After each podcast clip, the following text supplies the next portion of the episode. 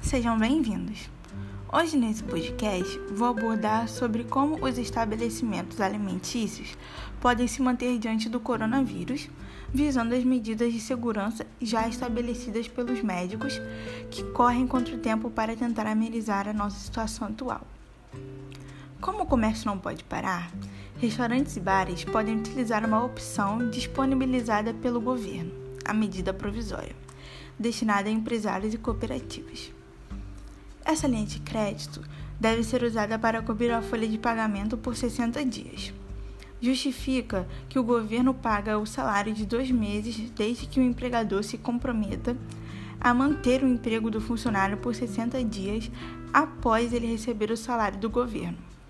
Caso descumpra, será obrigado a antecipar o pagamento da dívida com o funcionário.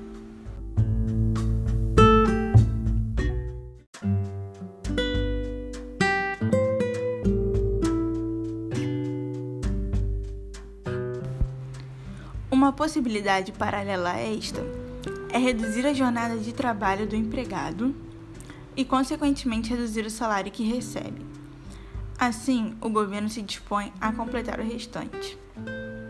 Outra alternativa são os cartões fidelidade, para que quando o cliente venha a realizar a quantidade de compras que estão presentes no cartão, o mesmo venha trocar por uma refeição grátis após a fase da quarentena.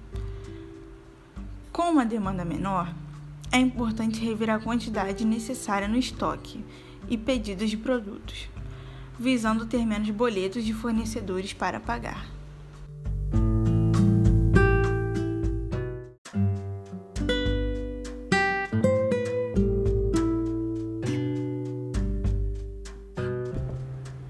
Nesse grande período difícil e desafiador, mais indicado é não atender os clientes nos estabelecimentos para que se possa evitar aglomerações.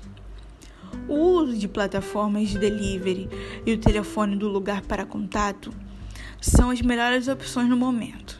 Entretanto, é bastante importante fazer o máximo de utilização das redes sociais para a divulgação de cardápio e de promoções. Além dos aplicativos de entrega já existentes, uma boa ideia também seria publicar em suas redes sociais o link para grupos de plataforma de WhatsApp, bastante utilizados nos dias de hoje, para que os clientes possam, além de realizar seus pedidos, trocar ideias, mostrar se estão satisfeitos com a entrega e se o pedido veio corretamente e seguro, dando um feedback do atendimento para que sempre possamos melhorar a nossa comunicação com os nossos clientes.